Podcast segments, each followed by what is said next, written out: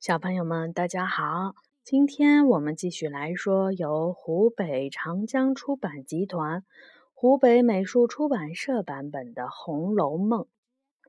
今天我们来说第七回：袭人劝宝玉。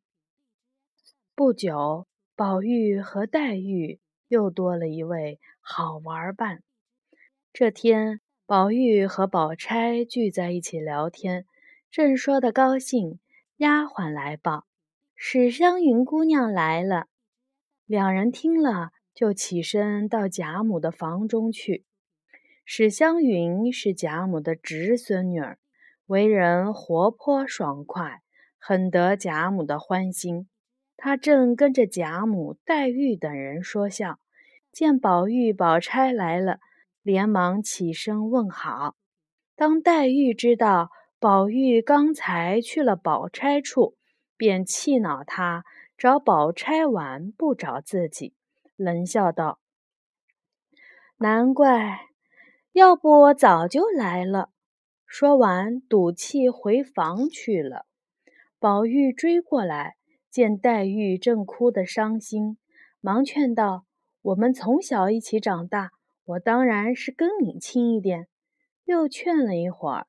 黛玉才止住了眼泪，正说着，湘云来了，笑道：“二哥哥、林姐姐，你们怎么不理我？”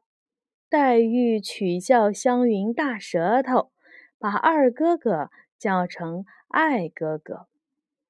湘云笑着对黛玉说：“我希望你找一个大舌头的姐夫，天天听爱去。”说完，转身就跑。黛玉要追，却被宝玉拦住了。这时，宝钗也来了，笑着劝黛玉就此算了。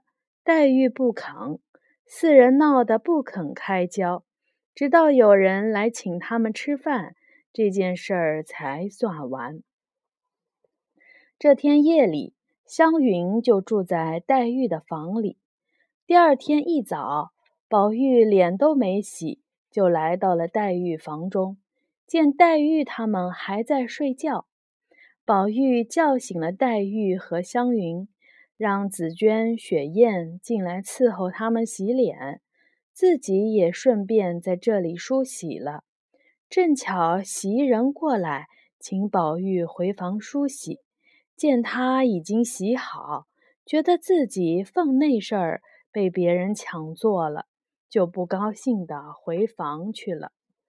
宝钗来找宝玉，袭人便说：“姐妹们关系好，也该知礼节，有分寸。”宝钗听了，觉得袭人话中有话，便离开了。后来宝玉回来了，袭人正在气头上，对他冷言冷语。宝玉自觉没趣儿，整天闷闷的。第二天，宝玉起来了，袭人却不肯起来，还让他到别的地方梳洗。